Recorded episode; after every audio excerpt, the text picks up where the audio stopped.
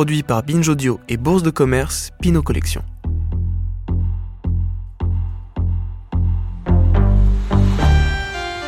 Ça a commencé comme ça. Rodolphe Stingel.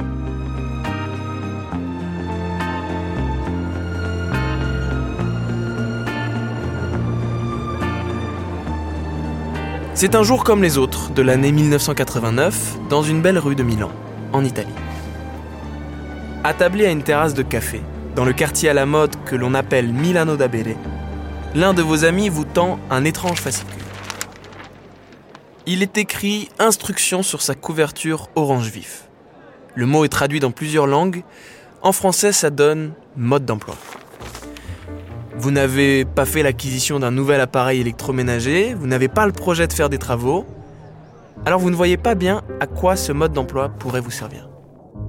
Le document se présente comme une recette de cuisine. Évidemment, d'abord la liste des ustensiles, dans lesquels vous repérez un pistolet à air comprimé, un fouet électrique ou même des couleurs à l'huile. Puis, en plusieurs étapes illustrées par de grandes photos en noir et blanc, se trouve le manuel qui explique comment réaliser ce qui n'est ni un gâteau, ni une coulée de béton, mais une peinture. Une véritable peinture abstraite. La technique hyper détaillée ici consiste à étaler d'abord une première couche de couleur à l'huile. Puis, vous devez y poser du tulle. Et pour finir, vous devez pulvériser de la couleur argentée sur la toile.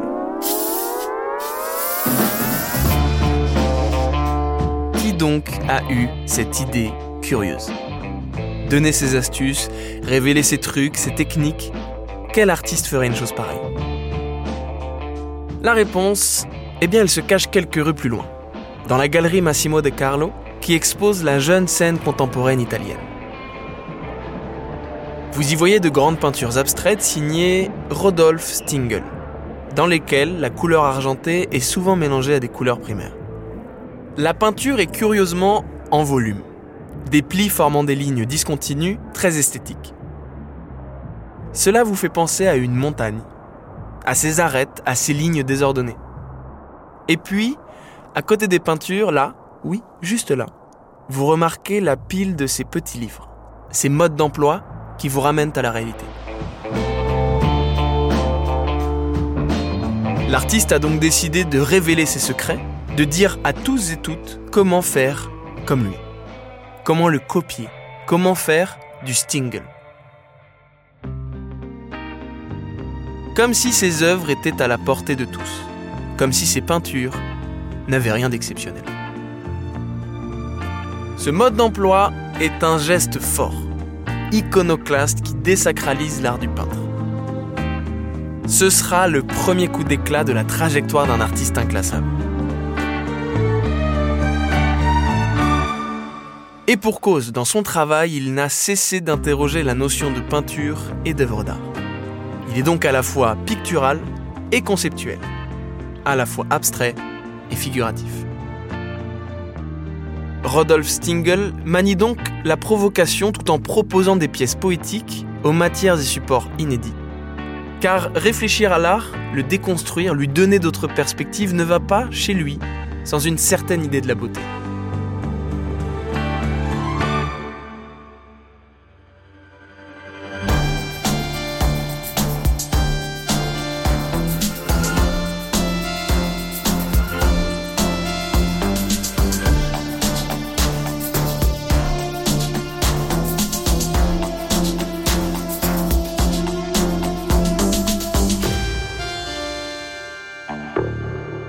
Ça a commencé comme ça. Rodolphe Stingel, né en 1956 à Merano, dans les Alpes italiennes, dans la belle région du Tyrol du Sud. Il grandit entouré de montagnes dans une région où l'on parle autant allemand qu'italien. Cela s'explique très facilement. L'endroit était autrichien jusqu'en 1919. D'ailleurs, dix ans avant la naissance de Stingel, à la fin de la Seconde Guerre mondiale, l'Autriche réclamait le retour de ces terres qui lui appartenaient.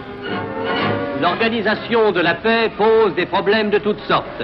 Ainsi, à Innsbruck, par d'imposantes manifestations qui ne manquent pas de couleur, la Nouvelle-Autriche, rendue à l'indépendance, réclame le retour des cantons tyroliens du Sud. Ces cantons, cédés à l'Italie par la paix de 1919, sont manifestement de race et de langue autrichienne.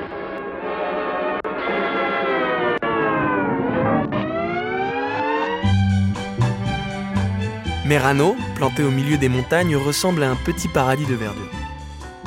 Rodolphe Stingel dira plus tard que pour lui le lieu est imprégné de romantisme allemand, mais aussi d'angoisse. Jusqu'à son départ pour Vienne à la fin de son adolescence, Rudolf Stingel ne sait rien, mais alors rien du tout de l'art contemporain. D'ailleurs, il peint à l'époque des portraits de manière classique, sur commande, jusqu'au jour où il découvre un autre monde. Plus exactement, il découvre une œuvre de Franz Gertsch, un artiste suisse qui s'impose alors comme l'un des nouveaux meneurs du photoréalisme, que l'on appelle aussi l'hyperréalisme. Pour cette œuvre intitulée Médici, créée en 71, Gertsch s'est basé sur une photographie de cinq jeunes gens, accoudés à une barrière de chantier. À la fois très réaliste, racontant l'époque et sa jeunesse, elle est aussi techniquement fascinante cette photo, car abstraite et nette à la fois. Écoutez ce que dit le critique d'art Damien Abadi du photoréalisme ou hyperréalisme, qui sera mis à l'honneur à la Biennale de Paris en 1971. Il y a une crise de la réalité, mais euh, surtout au niveau des artistes. C'est-à-dire qu'il euh, semble qu'il y ait maintenant le besoin de revenir à un environnement très immédiat du monde, à une image immédiatement lisible, et qui rompt d'ailleurs de manière tout à fait radicale, aussi bien avec l'espèce d'automatisme qu'était devenu l'abstraction, qu'avec les théories très élaborées et très psychiques de l'art conceptuel.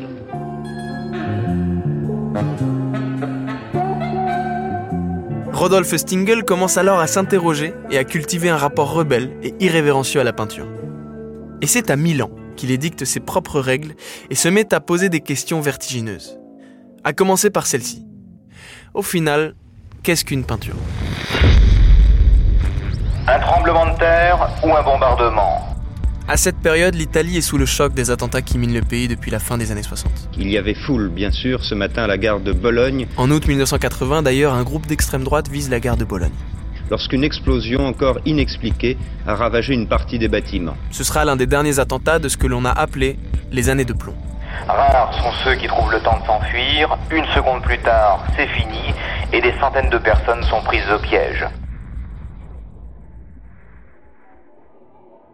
Malgré ce contexte, Milan, en Italie du Nord, est une ville qui s'apprête à vivre sa mutation.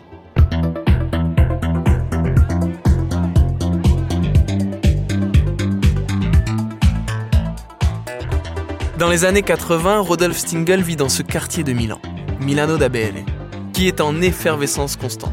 Artistes, punk, mannequins combattent la terreur par la superficialité et la fête.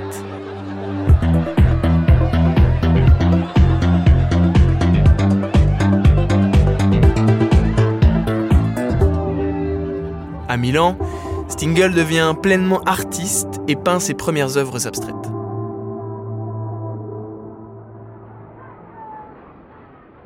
En 1987, en suivant une petite amie, il débarque à New York. Il était de passage, mais la ville le séduit immédiatement. À l'époque, évidemment, New York est incontournable dans le milieu de l'art contemporain et Stingel est sensible au courant conceptuel et plus particulièrement à cette question qu'on lui pose sans cesse, qui le torture et l'intrigue à la fois. De quoi parle ton travail artistique?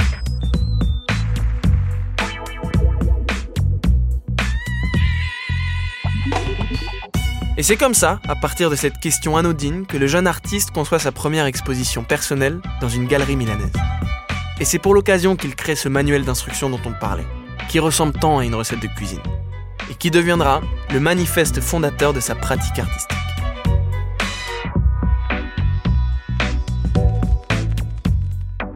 En 91, à New York, où il est désormais installé, il présente une œuvre à la Daniel Newberg Gallery. Une seule œuvre. Alors que les murs de la galerie restent blancs, la totalité du sol est recouvert d'une moquette orange vif. Orange comme la couverture de son mode d'emploi, de ce manifeste publié deux ans plus tôt. Les visiteurs arpentent ce sol, laissant au passage leurs empreintes. Transformant donc l'œuvre, transformant l'espace.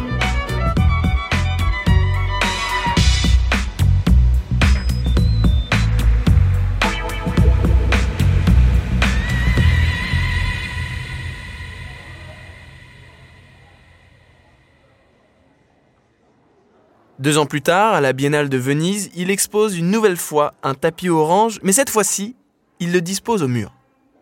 Les spectateurs sont invités à le toucher et marquent temporairement sa surface. Ce qui d'ordinaire est banal, une moquette par exemple, prend ici toute la place, toute l'importance et inspire le respect de ceux qui la touchent. Une réflexion sur ce qu'est une œuvre d'art, qui l'a fait et comment on l'a fait. Il dit alors On a toujours accusé les artistes d'être des décorateurs. Je n'ai fait que pousser la chose à l'extrême en peignant sur du papier peint et en tapissant. C'est de la décoration à l'état pur. L'utilisation de matériaux divers qu'il transforme de manière inédite lui permet de poursuivre son exploration de l'art et de ses limites. En 2003, à la Biennale de Venise, il utilise du cellotex, un matériau isolant industriel sur lequel est apposée une feuille d'aluminium. La pièce qu'il crée, la Silver Room, est donc entièrement argentée et immerge les visiteurs au cœur d'un jeu de lumière réfléchissante.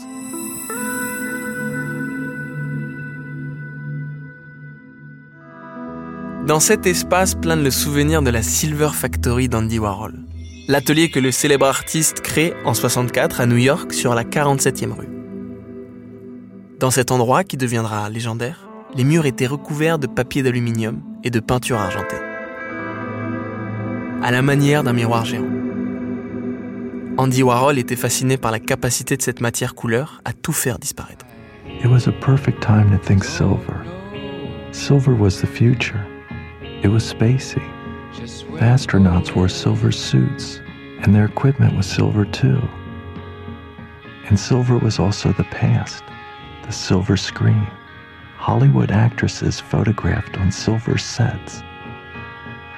And maybe more than anything else, silver was narcissism. Mirrors were backed with silver. Andy Warhol.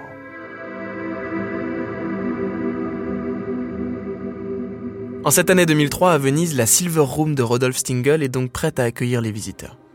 L'artiste se doute évidemment que le sol sera vite altéré par les nombreuses allées et venues. Mais dès l'ouverture, il est stupéfait de découvrir que les spectateurs écrivent et dessinent sur les murs qui accumule souvenirs, mots d'amour, dessins ou annotations. Ce vandalisme inattendu devient l'un des éléments centraux de l'œuvre, unique et non reproductible.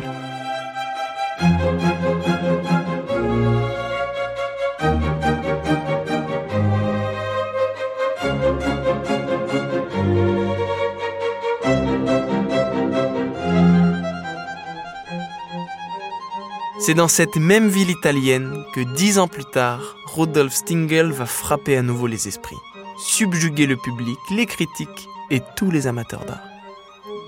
Invité par le collectionneur François Pinault au Palazzo Grassi, il recouvre entièrement tous les intérieurs de ce palais vénitien d'une épaisse moquette au motif ottoman. Les bruits des pas des spectateurs qui entrent dans cet édifice du XVIIIe siècle sont alors étouffés.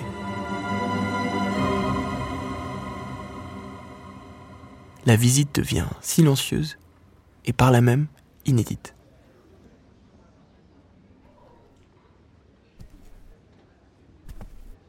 Le motif est celui d'un tapis ancien déjà usagé, photographié dans un livre, puis agrandi et imprimé sur la moquette. Il ferait écho au cabinet de consultation viennois de Sigmund Freud, qui était lui-même recouvert de tapis persans. Ces motifs étaient supposés aider l'inconscient à se livrer. Et ce n'est pas tout. Dans cet intérieur molletonné sont accrochées 34 œuvres de Stingel, peintures abstraites ou hyper réalistes. La disparité des matériaux et méthodes utilisées donne des impressions très diverses, sensorielles, esthétiques, conceptuelles. En somme, on y retrouve tout ce qui fait la patte de Stingel. Une exploration des limites physiques et métaphoriques de la peinture. Car en dehors de ses installations, Rodolphe Stingel n'a jamais arrêté de créer des peintures. Souvenez-vous de la forte impression qu'avaient eu sur lui les premières œuvres photoréalistes qu'il avait vues, alors qu'il n'avait même pas encore 20 ans. Eh bien, plus de 30 ans plus tard, en 2005, il va lui-même réaliser des peintures photoréalistes. Cette année-là, il travaille à sa prochaine exposition chez Paula Cooper, sa galeriste new-yorkaise. Alors, petite parenthèse, Paula Cooper n'est pas n'importe qui. C'est une référence dans le monde de l'art qui ouvre sa première galerie à Sceaux en 68 et a contribué à en faire le légendaire quartier artistique des années 70 et 80. Autant dire une institution. On peut fermer la parenthèse. Rodolphe Stingel, sans doute séduit par l'histoire exceptionnelle de Paula Cooper, décide alors de peindre son portrait. Mais pas n'importe comment, à partir d'une photo d'elle, prise par le photographe américain Robert Mapplethorpe en 1984. Le réalisme de la peinture est saisissant. Ce n'est qu'en se rapprochant très très près que l'on peut distinguer les traits du pinceau et que l'on comprend qu'il ne s'agit pas d'une photographie. Il accroche le tableau sur un mur de la galerie et peint le sol en blanc. Il résume sa démarche en une phrase. En peignant le sol en blanc, j'ai axé l'attention à l'espace et à son histoire. Un temple du minimalisme et sa grande prêtresse.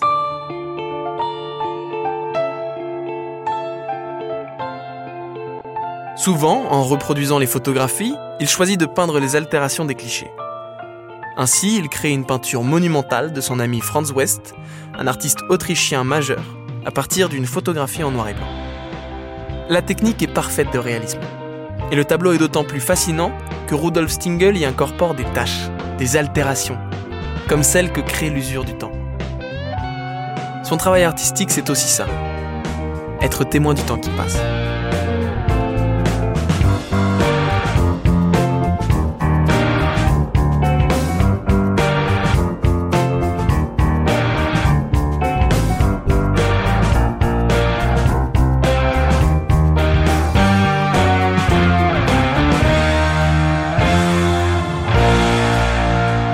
Qu'est-ce que la peinture ne cesse de nous demander Rodolphe Stingel De l'abstraction? Une reproduction de la réalité, un univers de couleurs, de motifs peut-être? Ou un objet métamorphosé par le temps, par les hommes? Eh bien, tout à la fois, répond l'artiste, qui excelle dans l'art de mêler les pratiques, les matériaux, les mouvements. De réutiliser aussi des morceaux d'œuvres préexistantes, comme ses photographies usées, ou les fragments des fameux panneaux de Celotex. En 2019, il n'oublie pas son premier acte d'artiste provocateur. Et bien 30 ans plus tard, il fait une peinture photoréaliste de l'une des photographies de son mode d'emploi de 89. Celle d'une main tenant le pistolet à pulvérisation, l'une des étapes de la fabrication d'un Stinger. Comme si, au fond, l'histoire de l'art et de la peinture en particulier n'était qu'un éternel recommencement.